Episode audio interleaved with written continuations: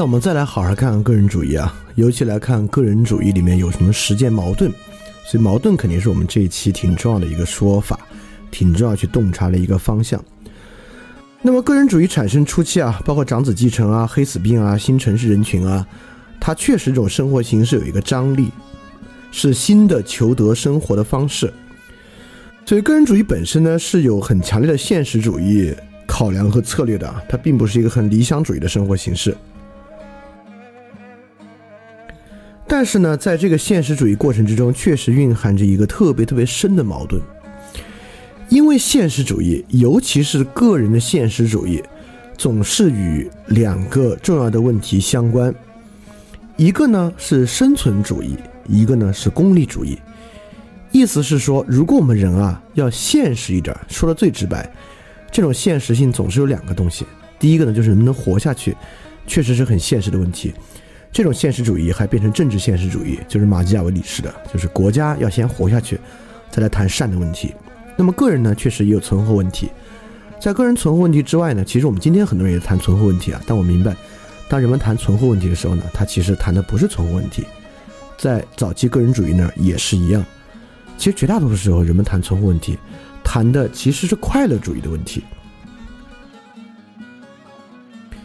就是真正危及生存啊！虽然人命也挺脆弱，但比如说在现代情况之下，实际上生存并不是一个问题，而快乐呢是一个很大的问题。尤其我们看功利主义啊，从边沁到穆勒，那么功利主义对于传统一个很大的摆脱，就是呢把这种现象化的快乐摆在善的前面。我们先不要去谈什么道德、品格、美德、善的问题。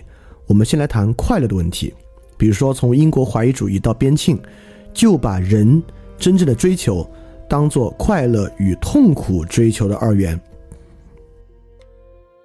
因此，功利主义本身有极其强烈的快乐追求，这个在今天来看呢，没什么难理解的。今天的人呢，确实也有非常旺盛的快乐追求，因此在个人主义之中呢。有一个很强烈的权力胜于善的这么一点，这确实也是今天社会的一个根基啊。就是我们今天社会谈权力比谈善谈得多，权力肯定是一个比善，这个权力是 right 不是 power 啊，就是那个利益的利那个权利肯定是一个比善更根本的问题。但是在个人主义之中呢，这个权利怎么受保障啊，是有他自己的一套推理方法的，也就是以洛克的政府论为最核心的推理方法，因此。个人权利，功利主义的核心权利是以什么为根本保障呢？我们都知道啊，就个人主义之中，是以私有产权为核心保障的。那么，私有产权就有一个非常重要的问题了，比如说，我辛辛苦苦种稻田，然后采集到很多水稻，这是我的财产，然后来一伙山贼把我抢了，抢成他的财产了，也是一个财产。那也是他的私有财产，那凭什么前面我这个财产是权利，一个山贼抢我的财产就不是权利呢？劳作比起抢夺本身具有什么样的优先性？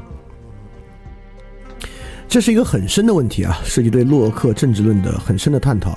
当然呢，这个也与洛克的基督教背景有很大的关系。但不管怎么说，不管怎么说，这形成了后来。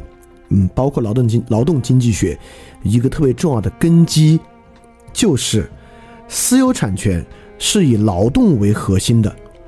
这个东西在我们今天看起来啊，简直再正常不过了。其实啊，真没那么正常。比如说，在古希腊城邦条件之下是蓄奴的，任何蓄奴的条件之下，私有产权的来源都不是劳动，而是他人对你的劳动，他人对你的服务。是你对他人的奴役得来的，但在今天呢？啊，当然你可以，比如说，在这个古典部落制时代啊，这个私有财产啊是通过征战得来的。比如说，我是一北欧维京战士，我杀了对方一个战士，那他的东西归我，他的妻子孩子都归我，当然是可以这样的，对吧？只有在洛克之后，当然不是只有啊，就是很强烈的在洛克之后，私有产权以劳动作为核心，这个。远没远没有我们今天看起来这么自然，也没有我们今天看起来这么唯一性。但是不管怎么说，我们今天的观念呢，就是从这个个人主义观念之中来的。他强调个体权利胜于善，又强烈的将个体权利呢与私人产权高度相关，又强烈的将私人产权与劳动高度相关。因此呢，这个权利就成为了从自由劳动并从劳动中获得合法报酬的权利。所以绕了这么一大圈，我想说的是啥？我想说的是一个很大的矛盾，不容易想到。就个人主义有个很强的矛盾，个人主义呢是一种享乐主义、功利主义为主张的，但实际上，它是一个劳动主义。就是维京战士有他们寻求享乐主义的方法，古希腊、古罗马有他们寻求享乐主义的方法。我们可以发现，他们的享乐真可以享乐。因为他们有闲暇，他们真的可以享乐，而今天我们的享乐主义啊，其实是个劳动主义，是一种不享乐的享乐主义。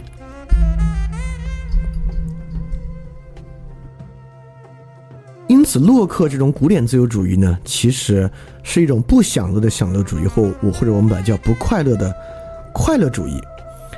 这个听起来你会觉得，嗯，凭什么说今天没有享乐？我觉得我平时消费啊、吃饭挺快乐的，其实完全不是。你要仔细想一想啊，最初这种不快乐的快乐主义的矛盾啊，从清教的财富观里面就可以看出来。就清教伦理啊，强调功利，强调创造巨大财富，但是呢，不强调使用这些财富。这就是一种很深的矛盾。他强调功利主义，但是强调不快乐。你以为我们今天强调快乐？你好好想想，真正的快乐是我们讲等级社会，讲到美国农场主的时候，他们所高度崇尚的那种可以什么都不做的闲暇的快乐。但今天的人，即便在闲暇的时候，他有什么都不做的快乐吗？你想想，双十一之前打折，去算分儿，提前存到购物车。调闹钟调到零点，起来抢抢小米抢华为，充分消费本身有极其强烈的劳动色彩。其实充分表达也是啊，在网络上充分表达，你每次一想吃饭，就在吃饭之前拍下你的菜，调颜色发到朋友圈，包括很多男孩女孩拍自己的自拍，美美颜调东西发到朋友圈。就跟那种真正农场主和古希腊人那种闲暇相比啊，其实我们今天没有闲暇。就尼采其实一针见血的指出了这种现代特征啊，就现代它的特征之一呢，很强烈一个特征就是过劳。而我还认为啊，这个过劳啊还不在我们劳动之中。实际上，今天的消费和今天的表达也是一个冲过度的。因此呢，你看。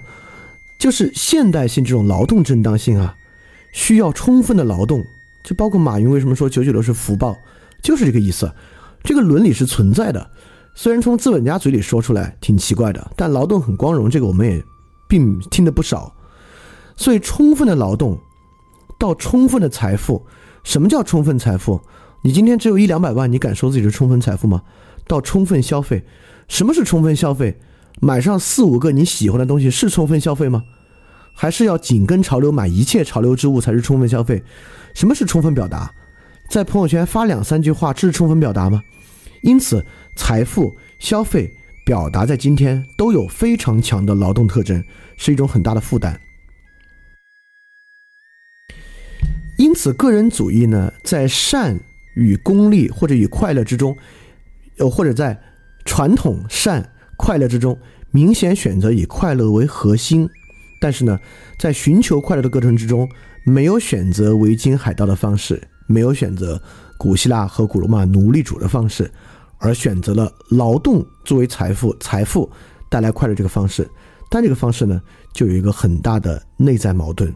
因此，个人主义本身在实践和生活形式上就有这样的内在矛盾，它会带来一种强烈过劳的色彩。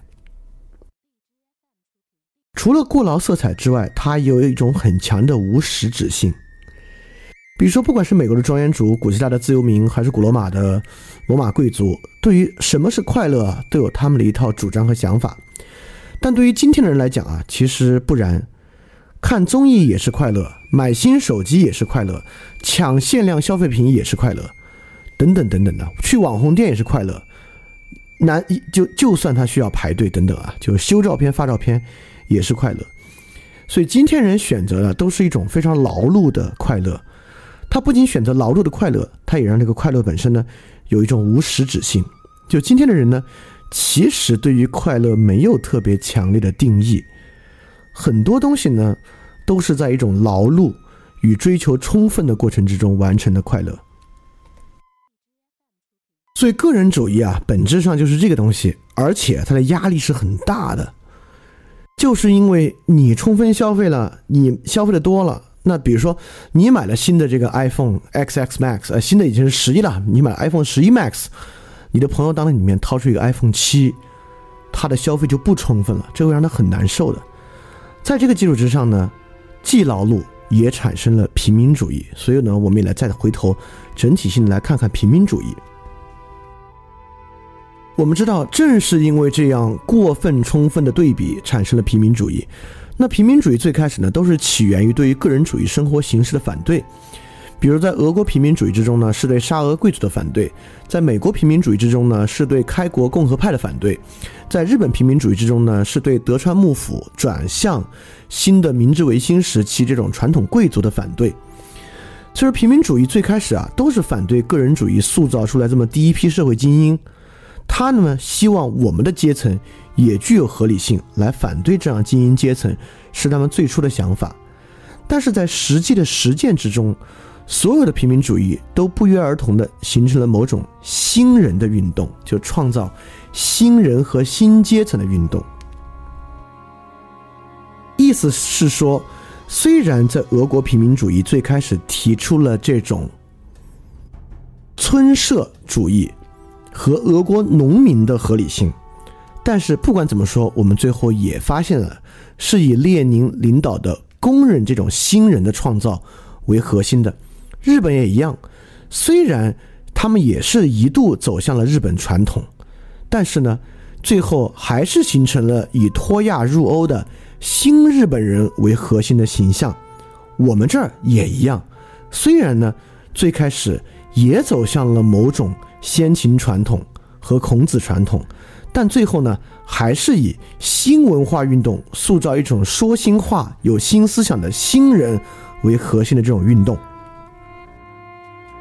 因此呢，我们发现啊，在平民主义运动之中，虽然想诉求的仅仅是我们这个阶层的合理性，但最后呢，不约而同的走向了一个策略，就是要塑造一个新身份。并主张这个新身份有克服旧问题的根本力量，只有和这个新身份相关的实践才具有某种合理性身份。他诉求的不是与某种个人主义新精英的平等，而是想诉求一个新身份，并且说只有这个新身份才有合理性。当然啊，这么看起来呢。现代平民主义啊，跟宗教改革其实有非常相似的特征。其实我们在宗教改革那期说过啊，在这个欧洲近代史与近代思想史之中，我们说啊，宗教改革是身份政治的起源。所以说，现代平民主义啊，确实从宗教改革中吸收了不少。而宗教改革也能看出这种新人的作用。当时在英国啊，就英国圣公会的建立，亨利八世本人。其实已经有对于英国残存的天主教的宽容政策了，但是新的圣公会教徒不允许和不选择这样一种宽容，因为在他们看来，只有新人是有合理性的。虽然圣公会的崛起是希望与天主教保有共同的合理性，但最后呢，都走向唯有新人具有合理性的主张。因此，其实我们在之前也说过，就平民主义对于个人主义的反对啊，是挺正当和合理的。但是呢，它有强烈的连孩子和洗澡水全部一起倒掉的这个特点。你就看我们的新文化运动，你就看得出来了。为了塑造新人，他是把所有过去的东西全部拿出来一起倒掉的。所以，平民主义本身有一个很强的矛盾性，它有对于传统激进的拒斥、宽容、多元。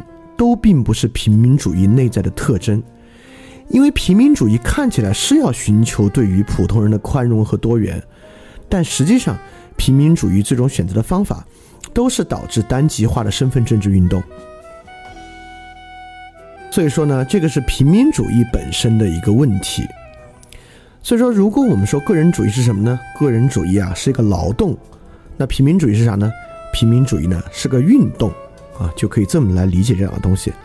当然啊，我们也说，我们说个人主义与平民社会，所以讲的呢，问题关键还绝不在于个人主义和平民社会各自的特征，真正问题的出现是个人主义和平民主义合流之后造成的问题。所以我们还要花点时间来说说这个问题。所以，平民主义这种生活形式是当然影响了个人主义的这种劳动的。这个影响呢，就是个体化的彻底消灭。因为在个人主义的意识形态之中啊，其实还强调基于个体的劳动和财富。比如说我们之前所提到的，就是前等级社会。前等级社会其实是有个人主义社会的特征的。在前等级社会之中，就比如说美国早期开国庄园主，就是那会儿的阶层啊。对于个体化和个体所有这一点啊，其实是特别特别强烈的。但是跟平民主义合流之后，今天的个人主义一样，其实其中注入了强烈对于个体性的恐惧，渗入了平民主义的个人主义的劳动，恐惧个体与他人的对比，和形成个体与个体的接续差异。因此，平民主义彻底消灭了个人主义那种个体的特征。因此，在这个情况之下呢？个体的劳动脱离了个体自觉的特征，就是我们不能自己决定自己了。在今天呢，个人劳动啊，彻底成为了一种群组演化的视角，就是我们看待个体选择的时候啊，都是强调各种大势，强调各种整体性。最简单，就今天任何人做一种个体劳动，他开公司也好。最荒唐的当然就是他写这个自媒体啊，就是迎合大众啊，或者呢，你这个就不是一种合理的劳动。比如饭店，在很多做自媒体的看来啊，到今天也挺难理解，就是说，就你为什么要花这么大的功夫去做这么一个事儿，简直理解不了，很奇怪。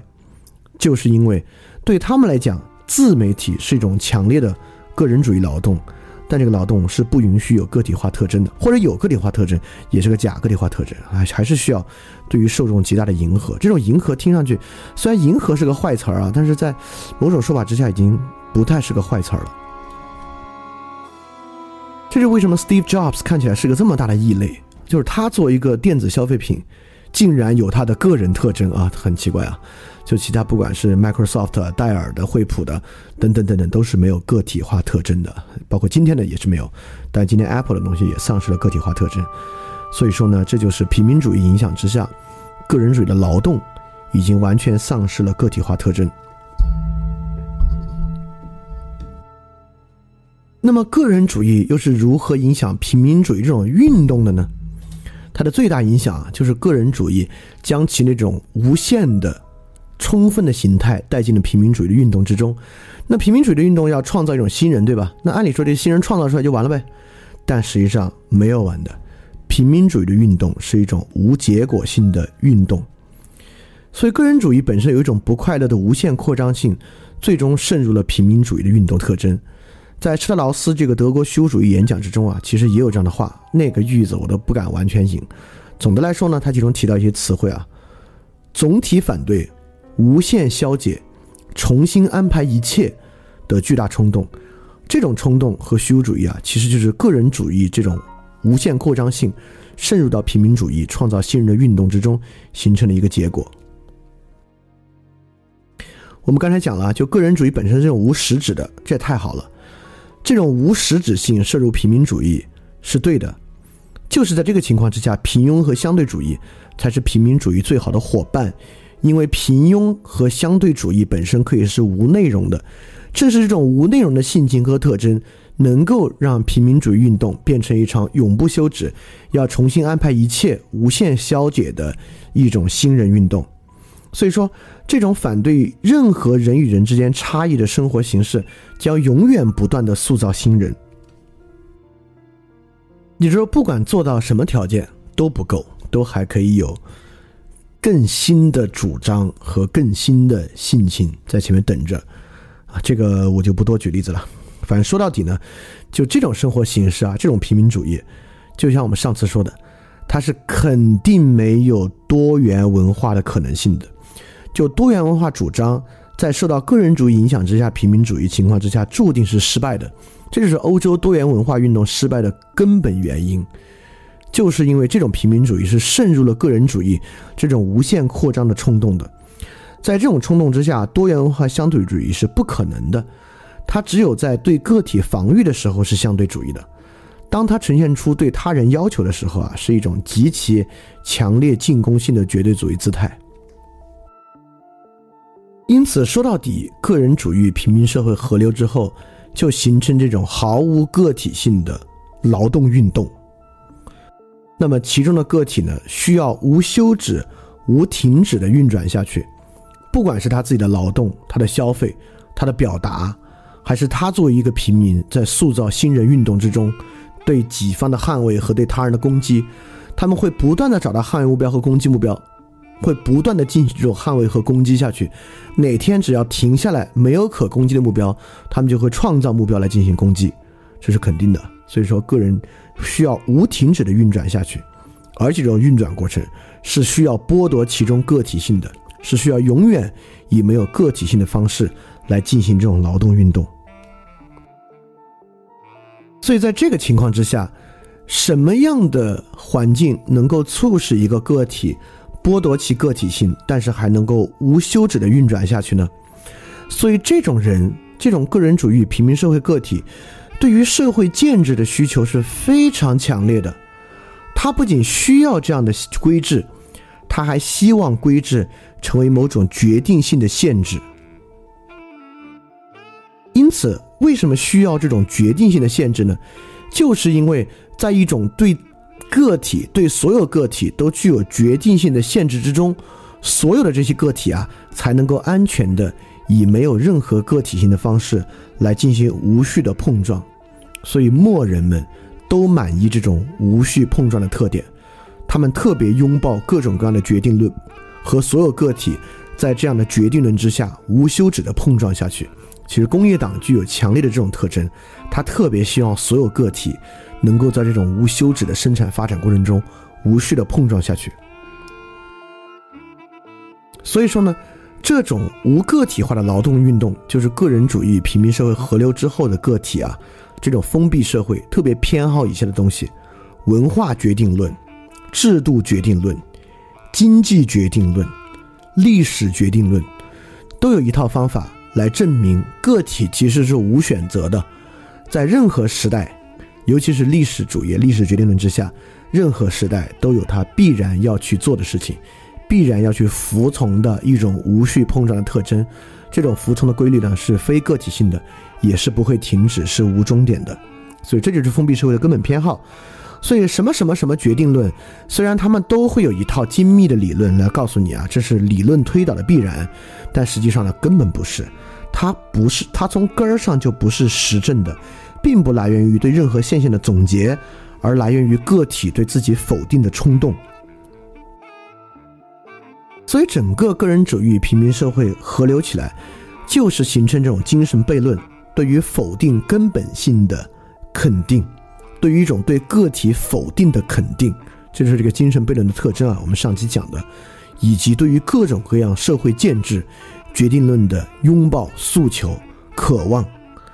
就听到这里啊，就达到了今天我们这个窒息的顶点。就是我为什么说听这期节目听得有点难受，和我准备的时候很难受，啊，从这往下呢，我们就好了，慢慢慢慢就好起来了。所以说，最后形成这个环境啊，有经济、有文化、有制度、有历史，但唯独没有什么，唯独没有社会。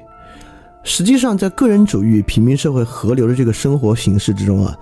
是没有社会的想象的，所以说什么是社会？难道文化加制度加经济就是社会吗？当然我知道，可能对今天好的人觉得，可不就是吗？文化加制度加经济，可不就是社会吗？但比如说，我马上举就是古典的例子啊，比如说对于城邦或者罗马帝国来讲，他们的文化加制度加经济就是社会吗？当然不是社会，因为整个城邦的核心是品格，对吧？一个地方如果没有品格，怎么会是社会呢？就像等等到孟德斯鸠在写《论法的精神》的时候啊，这个东西甚至都还是核心。如果把品格和美德拿掉，这还不是社会。但是我们刚才也说啊，就现代社会的特征呢，就是权力替代善，制度替代品格。它从语义上还保留着社会，但实际上呢是社会的消失。也就是说，当一个古希腊人以善参与到城邦表达之中的时候呢，他叫参与社会。但我们真正好好想今天的生活啊，你在抖音上给别人点赞，甚至你你在抖音上发了一个短视频。就我们能说啊，这是一种社会参与？当然不是了，对吧？你去交管局学车，最后考取驾照啊，我们说考取驾照是一个社会参与？不会吧？这是很奇怪的，对吧？或者说我参加股票交易，然后我今天买了一只股票，这是一种社会参与？这也很奇怪，对吧？这当然不是个社会参与啊！就什么是社会参与？其实说到底，很明显，有很多别的事情啊，尤其是那些不太敢举的事情啊。都是社会参与。当个体啊以个体性姿态汇入社会中的时候，我们都能够明确的说，这是一种社会参与。就比如说我做饭店，我们说比起在抖音上发短视频，那么饭店的所有节目，这是一种社会参与，当然是一种更容易被理解的形态了。所以说，我们看啊，今天我们有文化决定论，有制度决定论，有经济决定论。那今天所谓什么是文化呢？大概是传媒与消费这两个。什么是制度呢？大概是我们之前讲的行政化，什么是经济呢？大概讲的是劳动。所以我们现在明白，在传媒上以符号交换的形式表达进行消费，在行政化过程中完成行政流程，在劳动中完成劳动和劳劳动报酬，实际上都不叫一种社会参与。但是在只有这几种行为的社会形式之中，确实社会消失掉了。所以，到底是什么东西导致社会消失的呢？是一个阴谋吗？是某种权利导致社会消失的吗？其实都不是。就透过个人主义、平民社会的河流啊，其实我明白，我们都能够从这里看到，是因为我们惧怕社会，所以说呢，社会消失掉的。我们惧怕社会，这个社会的消失了，我们惧怕的是啥呢？其实啊，我们惧怕的是与他人直接接触产生矛盾，被他人压制，在他人的情况之下逼迫我们改变为他人。在这个情况之下呢？我们惧怕他人，因此呢，我们非常喜欢隔着社会建制、隔着消费、隔着传媒、隔着劳动、隔着行政与他人发生关系。因此，社会建制呢，为我们带来了好的与他人的关系。就比如说，这里是今天看到一个最荒唐的东西，这是一个互联网产品。这个互联网产品主打痛点是零零后不愿意问家长要钱，但是又要问家长要钱的这么一个事情。所以在这个产品之中呢，一个零零后就可以与家长形成一个生活费的协议，在这个协议之下呢，家长啊，他银行卡关联，所以每个月呢，他的生活费就会自动的扣给这个人，因为这些人不愿意每个月打电话问家里要钱，因此形成一个产品，让家长给他打钱，听上去非常荒唐，但观察你的身边，这种东西比比皆是。所以在我们惧怕他人啊，不愿与他人发生直接接触的情况之下，社会自然消失了。社会就是在我们的要求之下消失的。就在这个情况之下呢，所有社会行为都不是个体抉择，变成了某种建制之下的被决定的行为。就像在这个产品之中，一个零零后为家长要钱的事情，似乎都脱离了双方的个体抉择，变成了一个双方都在 play by a rule，在。玩一个另外的规则，是这个规则决定了他们的行为，他们只要按照这个规则往下走就行了。所以说，刚才我说到社会消失了，可能你还觉得这是个强词夺理，这个太独断论了。但是如果 anyway 你明白我现在意思就行，这个呢就叫社会，就是任何以个体性的方式与他人产生直接接触的地方就是社会。当这个消失了呢，社会本身也就消失了。所以说，我在这里就要多插一句了，就任何期待与区以区块链技术、自动合约、重塑人类社会的想法极其的幼稚、肤浅，而且本身是一种更大的危险。都不是说这个事儿本身了，算了，这个区块链我们以后有机会再说吧。就是因为最近我又看到好多说要以区块链的方式重塑人类社会的尝试，放屁。但是对于很多社恐来讲啊，会觉得社会的消失挺好，就是我喜欢这种社会消失的环境。但是完全不是啊，实际上社会越消失呢，内心会越扭曲。就尼采在《重估一切价值》中其实说过。强大的欲望无法向外发泄，就试图以幻象来保持内心深处的平静，于是内向化应运而生，对敌意、残忍、复仇和暴力的需求下降倒退了，贪婪和征服处在认识的意愿中，艺术家出现了衰退力和说谎力。当然，尼采。太乐观了，他认为对敌意、残忍、复仇和暴力的需求下降了，倒退了，啊！但其实在我看来，就是我对话过的那些社恐啊，未必对他人是一种冷漠的态度。实际上，只要提到他人行为，他们内心都能想到那是一种多么糟糕的阴谋，一种多么糟糕的恶意在他人背后。所以说，当社会消失，人类事物隔绝而内向化的时候呢？因此，一个零零后在一个合约之上拿着自己父母的生活费的时候，他不会对这事儿毫无波澜。他实际上内部，他的内心可能一遍一遍强化的是：我的父母是个不关心我的人，我的父母是一个对我吝啬的人。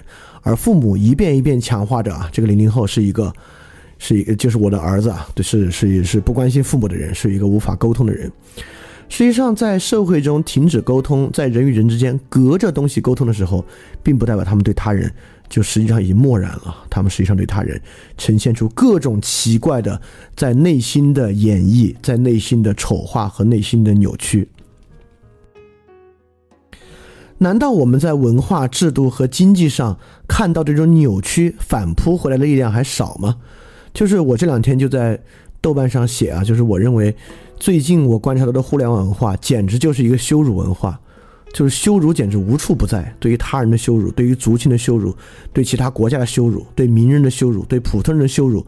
你在虎扑上打开任何一个帖子，下面就是对发帖者或者发帖内容的羞辱，包括很多时候可能在群里的讨论，也是对于彼此的羞辱。因此，当我们隔绝人之后，并不会因为隔绝导致所有这些矛盾和我们复仇、残忍、敌意的消失。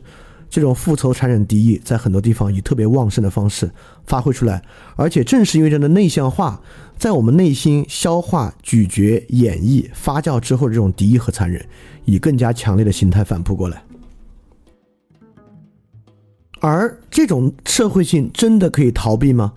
当然无法逃避啊！这种社会性在最无法逃避的情况之下呢，就导致这个 Republic Nation 的形成，就所有的现代。Republic Nation 可以说都是这种人类事物内向化之后所形成的一个一个集合怪物，而越是这种巨型 Republic Nation 的形成，实际上呢，就在于人们对于社会的根本逃避，而逃避之后，这种巨型 Republic Nation 之间的互相仇视和敌意，并且人们以 Republic Republic Nation 身份为核心的互相攻伐，又成为了我们其他烦恼的要素和来源。所以说，当我们逃避社会之后，我们绝对就没有逃避到这些烦恼了。实际上，为我们形成了更多的烦恼。而正是在这个情况之下，我们在征集之中所说到的正当性和尊严的问题，变成我们可以从这里往下去理解和讨论的问题，就是正当性和尊严。我们从这里将最终落脚到我们可以做什么的问题。所以说，当我们看正当性的时候，我们要区分两种正当性。也就第，呃，第一个呢，就是在这种建制规范之内的正当性，在建制规范之内有没有不正当的行为？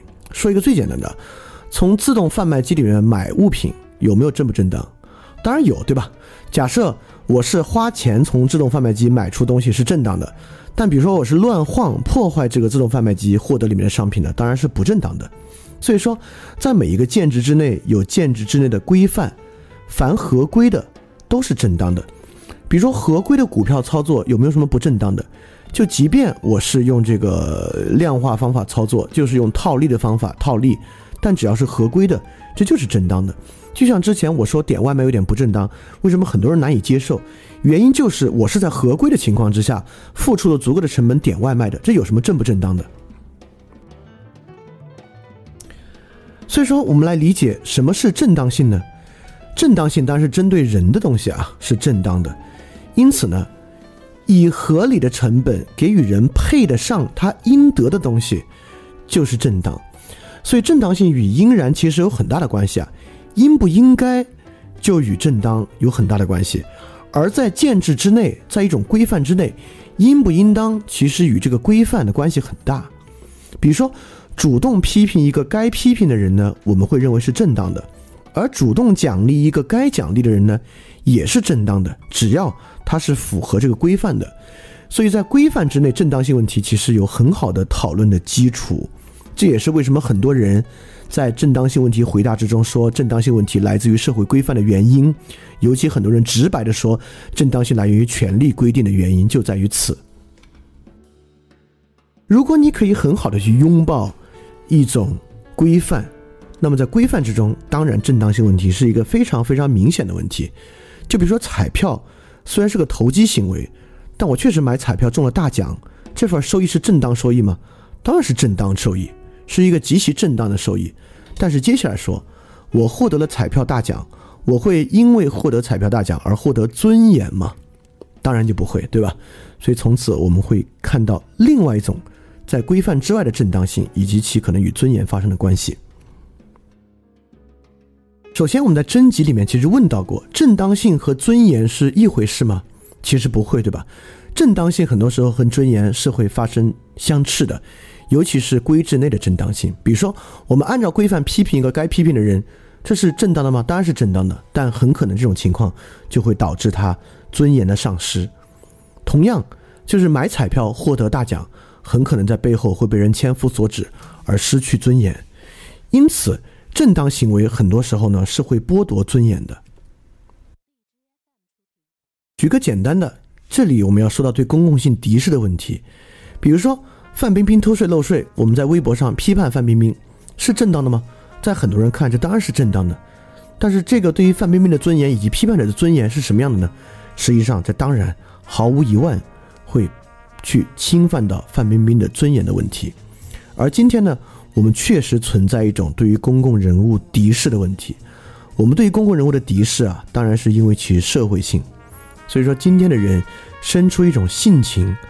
特别喜欢看 authority 对公共人物进行惩戒，很多时候这种惩戒啊都是言之凿凿、有理有据的，所以看起来，尤其在很多人看来，这种惩戒是正当的吗？当然是正当的。就是我们喜欢看 system 对于社会性抹除，当 system 本身对于某个人的社会性抹除的过程啊，是会带来快乐的。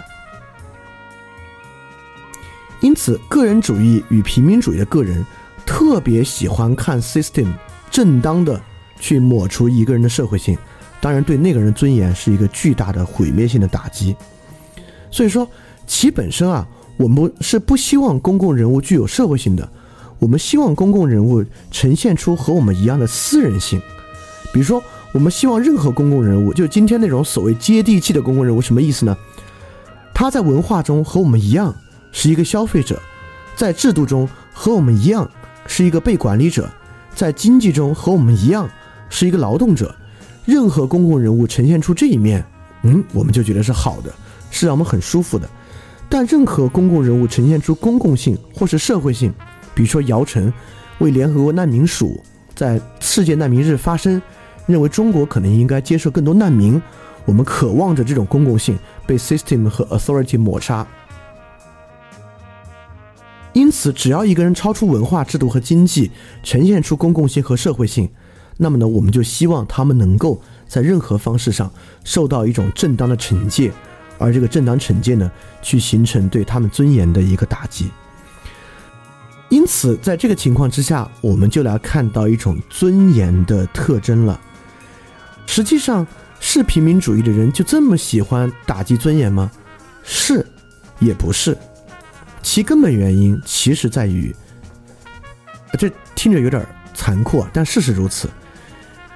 就是对于无尊严的人啊，就剥夺他人的尊严，总是正当的行为。就比如说，几乎很多人都能接受的公共人物不应当有隐私论，就是这么一种正当性。我们认为，刺探公共人物的隐私，让公共人物的隐私暴露出来是正当的，就因为，你因为有社会性，为什么你还要保存你的隐私呢？对吧？这是汉娜·阿伦特在《人的境况》里面所讲的私人性完全覆盖公共性的一个特征。今天我们在公共环境之中呢，完全以私人性去要求它和对待它，而拒绝。一切这种公共性和社会性，我们希望的正当行为可以起到剥夺尊严的效果。所以刚才我们发现的啊，就规范内的正当行为，很大程度上其实是与尊严相斥的啊。我们不必说这些。事实上，很多规范内的正当行为，不管是奖励还是惩戒本身呢，都是对人尊严的这个损失。很多。规范内的奖励实际上也是损害人的尊严的，对吧？啊，这个就不多举例子了。那么尊严的重要性啊，其实，在大家征集的过程中，我我们每个人都感觉到，很多人都认为尊尊严的重要性呢，要大于正当性的重要性。就在整个那么几百个人里面啊，选择尊严不重要的人只有十二个。其实我很惊讶，我特别想问他们，如果你们在群里的话，今天晚上结束之后，请你务必在群里，如果你觉得方便的话，回答一下。为什么对你而言，你觉得尊严不重要？我们在尊严的时候呢，还在问一个问题。这个问题对于今天我们所说的东西很重要了。就这个问题是：你的尊严是先天给予的，还是后天争取的？那么这个问题其实就是这次征集中可能呃意见最平衡的一个问题。认为尊严是后天获取的，只比尊严是先天给予的多一点点。事实上，确实在自然情况之下。尊严应当是先天给予人生下来就有的东西，就是人之为人的特殊性，是人生下来就有的。比如说，美国独立宣言最早第一句，我们认为下面这些真理是不言而喻的：人人生而平等，造物者赋予他们若干不可剥夺的权利，其中包括生命权、自由权和追求幸福的权利。这些当然与尊严相关，生命权、自由权。而且这个呢是生而有之，是人生来就有的。但这里我要但是一下了，但是在什么情况之下人能够享受他生而有之的尊严呢？先天尊严享受的前提是社会的存在。当人处于自然社会之中的时候，他就天然的具有尊严。其实这个卢梭已经意识到了。卢梭第一个得奖文章在地荣。这个神学院卢卢梭得奖那个关于科学艺术是一个发展还是一个倒退，其实卢梭已经意识到了，人处于自然社会之中，尊严是先天给予的，但是各种规制和建制，其实和实事事实上与人的尊严高度相悖。所以说，当社会在我们刚才所讲的社会消失的时候，它伴随着也是尊严随着消失，这个时候呢，尊严成为了后天的东西。因此，什么时候人后天重新获得社会，他就重新获得先天的尊严。因此，在后天人们争取的并不是尊严本身，人们争取的呢是社会。因此，社会的存在，意思是说，人与人之间以非规范的方式直接接触，内含着尊严。最简单的来说，就参与到一个很真诚的直接社会服务之中。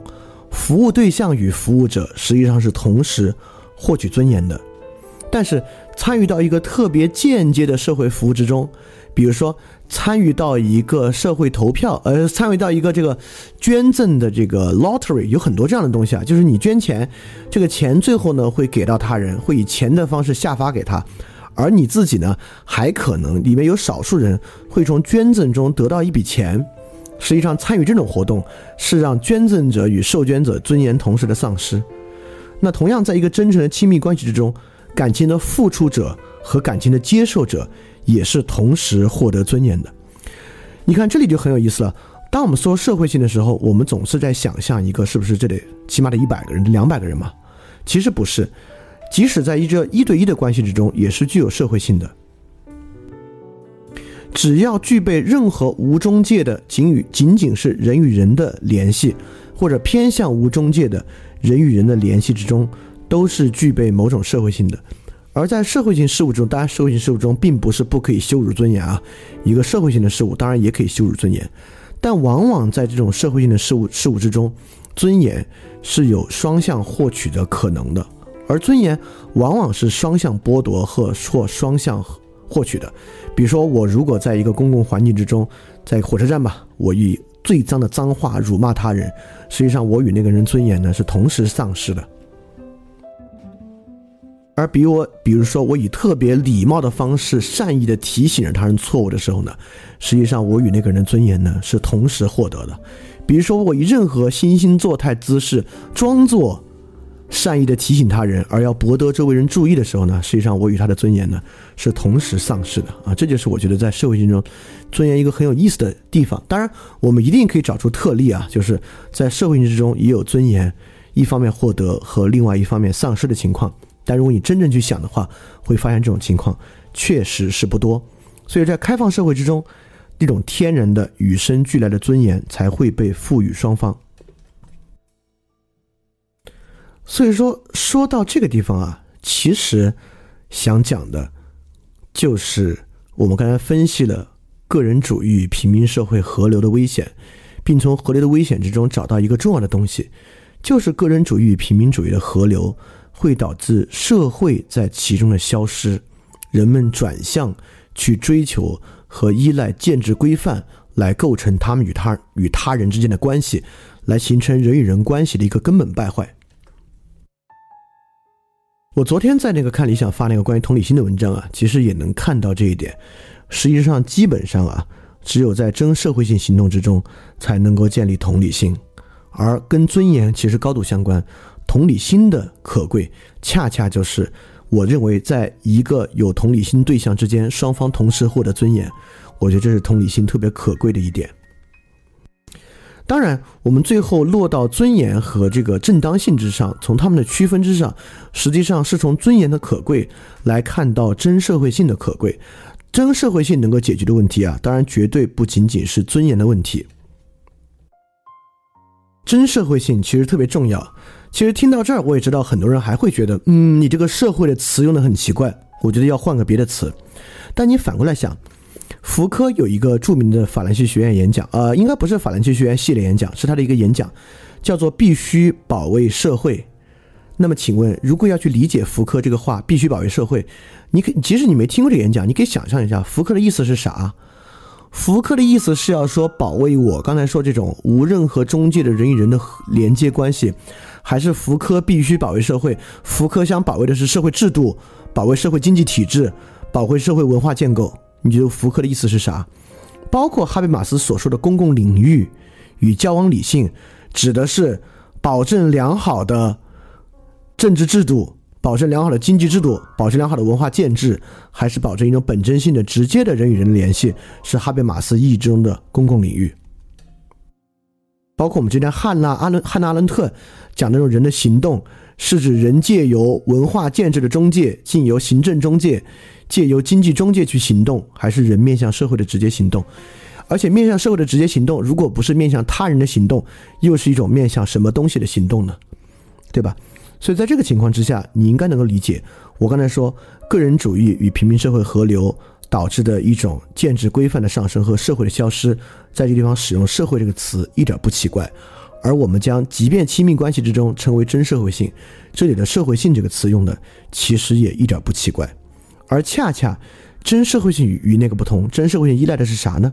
真社会性恰恰依赖极端个体性，因为一个人在与他人做非中介性的沟通的时候，他没有任何东西可以依赖，他唯一能够依赖的就是他的。极端的个体性，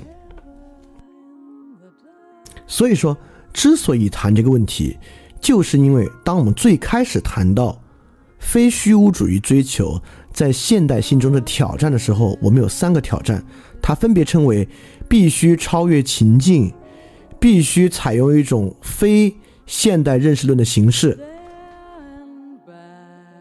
以及必须重塑现代人际关系。在那地方看来啊，这个东西是语焉不详的，实际上是不太知道该怎么去做的。所以经过这个分析和个人主义平民社会的视角，我们最后想落脚到一个真正解闭的地方，来看出实际上，个人应该去做的是以极端的个体性形成某种真社会性的行为，以极端的个体性能够与他人进行尽可能直接的沟通和联系。实际上可以看出，就是比起好多其他的所谓自媒体，翻转电台确实有更强烈的真社会性倾向。虽然在这个地方啊，也是透过这个电台媒介，但实际上因为这个声音的原因啊，也因为其本身没有沾染任何其他机制的原因，所以它具有强烈的真社会性倾向。所以我觉得很多人喜欢听饭店啊，除了很多原因之外，确实有这个原因，会觉得听这个玩意儿。本身是一种有尊严的形式，而且我做这个东西也一样。就比起很多做自媒体的，为什么我这个心理这么健康，睡得这么好？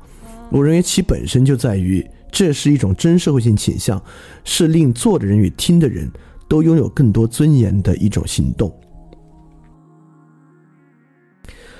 所以在这里，其实我们还可以更好的理解，去除文化、制度、经济。到底什么是社会啊？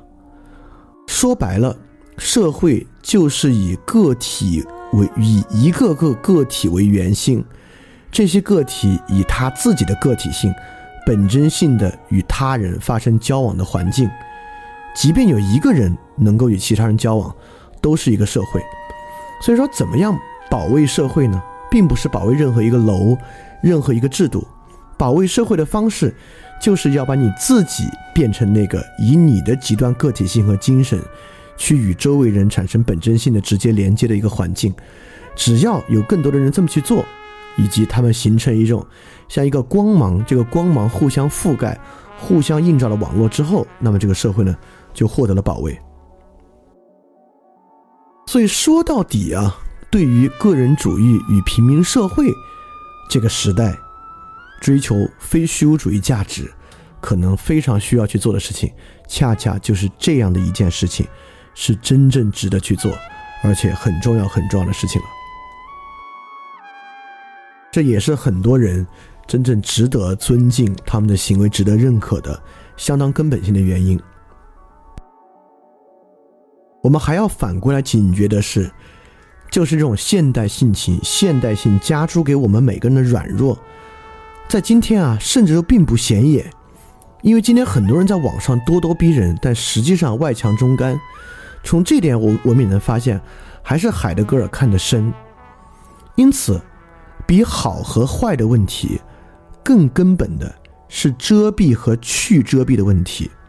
在某种巨大的个人主义平民社会的遮蔽之中，你甚至连它是好是坏，你都看不到。所以说。在个人与平民、个人主义、平民社会合流这种社会消失的压力之下，绝大多数人都没有看到自己的软弱，没有看到自己对于社会和他人的这种害怕，所以这个呢，也是我们应该去警觉的。所以讲到这个情况之下呢，其实也没有完全说完这个问题，对吧？也就是说，干嘛要以自己为圆心，以纯粹的个体性？去追求这种所谓的真社会性呢？这个必要性，在这里呢，其实完全没有说完，以及该怎么去做这个问题呢？我确实认为与根基性的关系就非常非常大了。所以说下一期呢，确实最后的总结啊，我们更好从这个角度来看看这个无根个人主义平民社会无根基性，它是怎么脱离根基的，以及根基性的问题。那无根基性今天其实已经说了很多了，比如个人主义那种完全无本质的特征，以及平民主义。连洗澡水和孩子一起倒掉那种根本性的否定特征，实际上都是一种强烈的无根基性啊！今天这个社会是个无根基社会，这个当然也是很容易看到的。那到底什么是根基性？这个根基性又与我们今天所说的这种极端个体性和真社会性有啥关系呢？我们就下期去说。那好，我们今天节目说到这儿啊，那我们进行这个问答的环节。这里有个问题啊，就问佛教是否超越了虚无主义？当然，虚无主义是与今天相关的问题。那么这也是个好问题啊，就是佛教在现代性情况之下，是不是现代性的一个很好的救赎呢？当然，我认为不是，不仅不是，而且从尼采来看，佛教还是虚无主义的最终极阶段。当然，在尼采看来正是如此啊，东方文化当然尼采指的更多是印度文化，而不是中国文化。就这种根基的文化是一种比西欧文化更先进的文化，但是呢，确实它并没有超越虚无主义。嗯，第二个问题，这个问题挺好的。他说：“请问，从个人出发，重新回到社会性的努力，最终有没有可能重新回到古典时代那种集体主义的生存状态？”我觉得这是个特别要紧的问题。这个问题就在于，嗯，我们怎么设想目标的问题。这也是怎么设想实践的问题，因为对于今天怎么解决虚无主义问题，或者说就说怎么解决问题吧，比如说社群主义这个方案，以桑德尔啊，然后查尔斯泰勒啊为代表，实际上呢，就是在想以某种集体主义的方式来克服虚无主义与现代性的问题，尤其很多呢也在追寻古典集体主义的问题。这种古典集体主义的问题，呃的方式，比如古典集体主义方式，在美国，我们之前在群里分享过，像美国那种原初的很原教旨主义基督教的集团十二支路，像十二支路那样的，实际上就是一种非常古典的集体主义生活，但其实问题也非常大。因此，在这个情况之下，是不是要去追求某种？更古典的集体主义生存状态，或者以集体主义作为一个目标，我觉得不是。原因是因为，如果以某种集古典集体主义生存状态作为目标的话，我认为这还不是个体性。因此，我觉得是不是要以某个大的社会目标作为社会形态作为目标，可能在这里恰恰不是重要的呢？可能还是要去想，就你想要的是啥。就你就以你为原型，构筑一套这样的秩序。这里有个问题是说，福克的生命政治有什么现实意义啊？过度资本化对于生命意义等等等等的，就是福克的生命政治当然有，有觉得有挺强的现实意义的，但是福克的生命政治还是批判性的意义大一些。就是福柯把现代政治说明成说明成一种不仅仅是对于制度啊社会秩序的塑造，它是一种深入对于生命进行规制的一种生命政治。我觉得我觉得在这个层面之上，他的这个判断是非常正确的。但是生命政治转向其反面，就是个体怎么去做生命政治，这个其实是尼采最开始的大政治。我们之前其实有一期讲过啊，就是尼采大政治那个地方，其实比福柯关于怎么做呢会说的更多一点。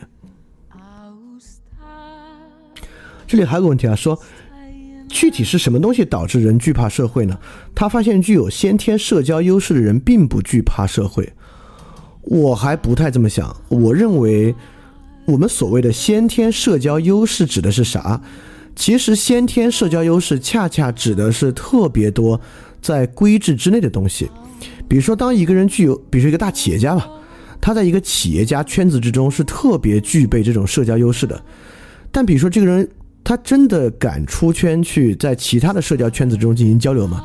其实我觉得未必，对吧？所以我觉得这个社交恐惧啊，就是他敢不敢以个体性姿态去进行社交，我觉得这是很困难的。我觉得对于绝大多数人来讲啊，可能都不太敢，尤其是你说的这种具备某种社交优势的，因为在我看来，这个社交优势，不管是他的外表、他的谈吐、他的财富、他的权利，都是在某种秩序之内的。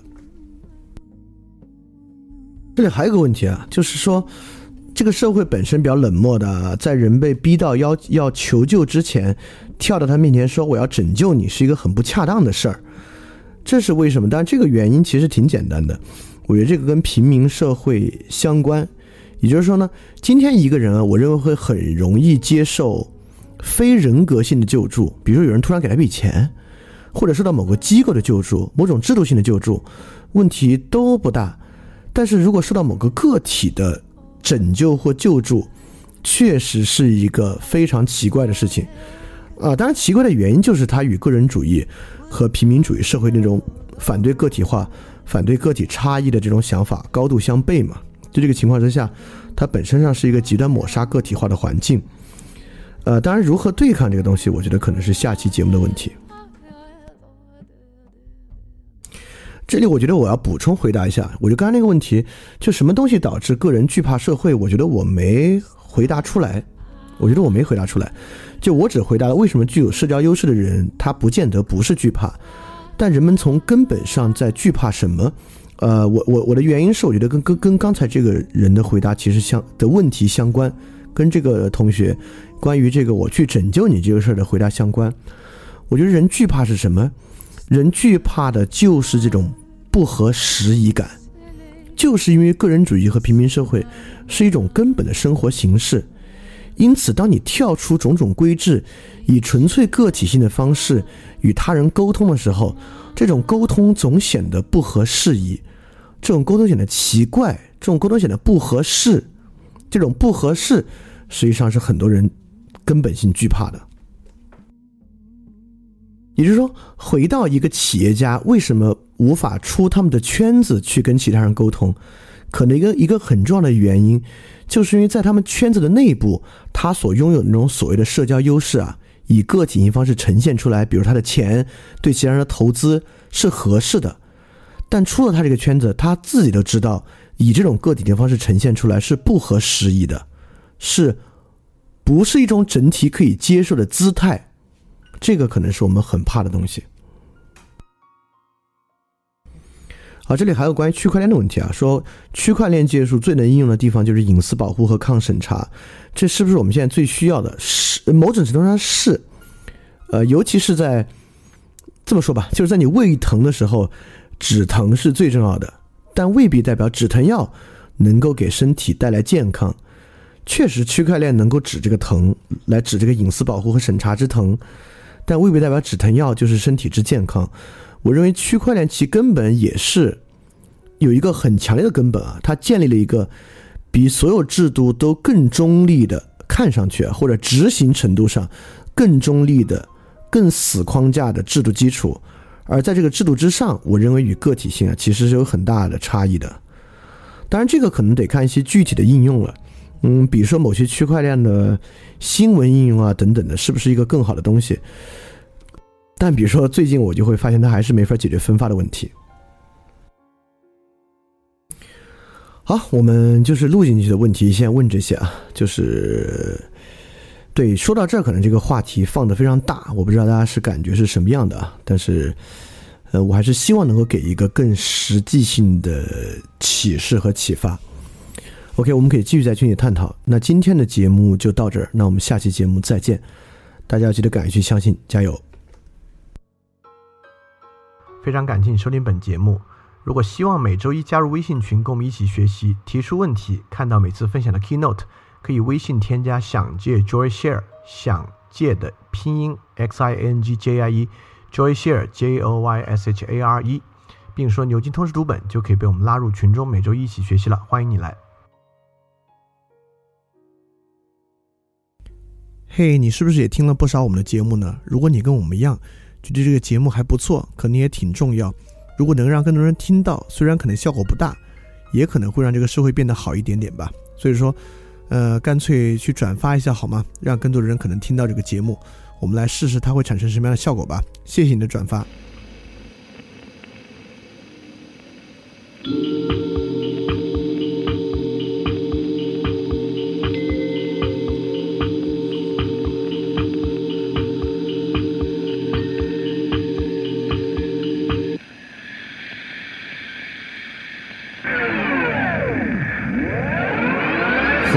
萨文艺勃发，是人文招牌，神圣分化，唯命问答。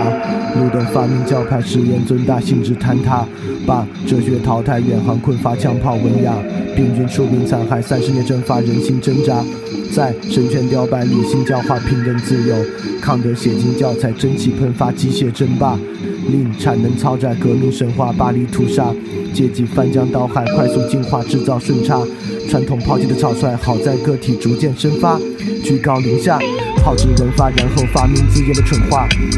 主导文化在检测众生激烈记忆的编码，随后进入黄金年代，不容置辩。可一八年又兵荒马乱，我说的是一战。一百年后还未学会理性计算，怎么办？一再降低底线，去欺骗制限，并行计算。公益与道德在深度学习，下面可以两全。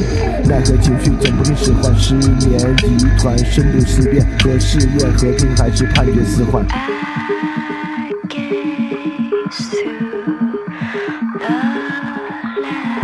现在的人很容易被挑动情绪，尤其是那些他们不该感动的东西。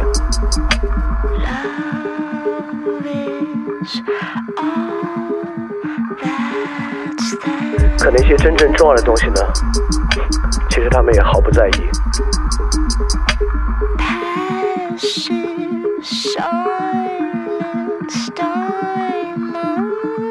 这才是真正可怕的吧？已经不知道什么是重要了。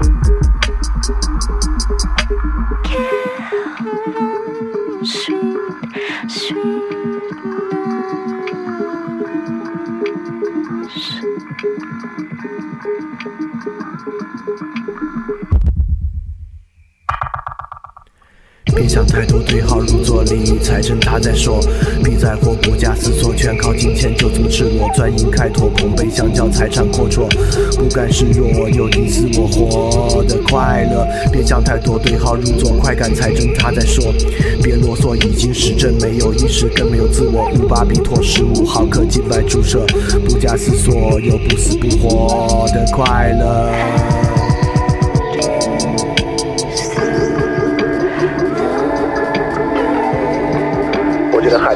是真的，也许只还有一个神可以来拯救我们。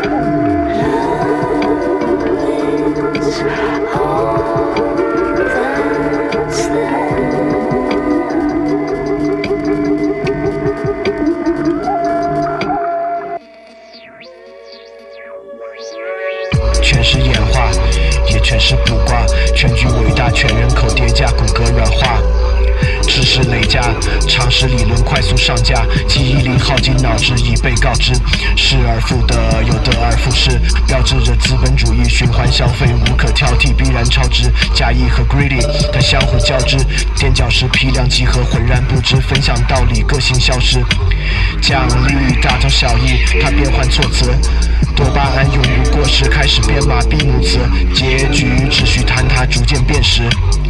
都焦虑，随声附和，面面相觑，无人负责。就在这不该的场合，预言着通道的覆辙，鼓噪我苦难的口舌，开路在迷惑的沼泽。翻开我晦涩的书册，语词句册听者的愈合，来把你直觉筛选，挥手开显梦境的曲折。被人转载，另眼看待，将叙事篡改，见钱眼开，真相掩埋，标题惊骇，俗人反态，留下我未老先衰，奈何奈何。学会不露声色，接受完败，推翻重来，on the side，效率确定，操作成果技术的姿态，感应虚空，股神放肆毁灭异想的天开，财富游戏手机流量充值，消极的自在，可被刺猬众人接管，然后置身的世外。我确信个体平民炎凉世态，平等惨淡，无人例外，束手清闲，继续等待。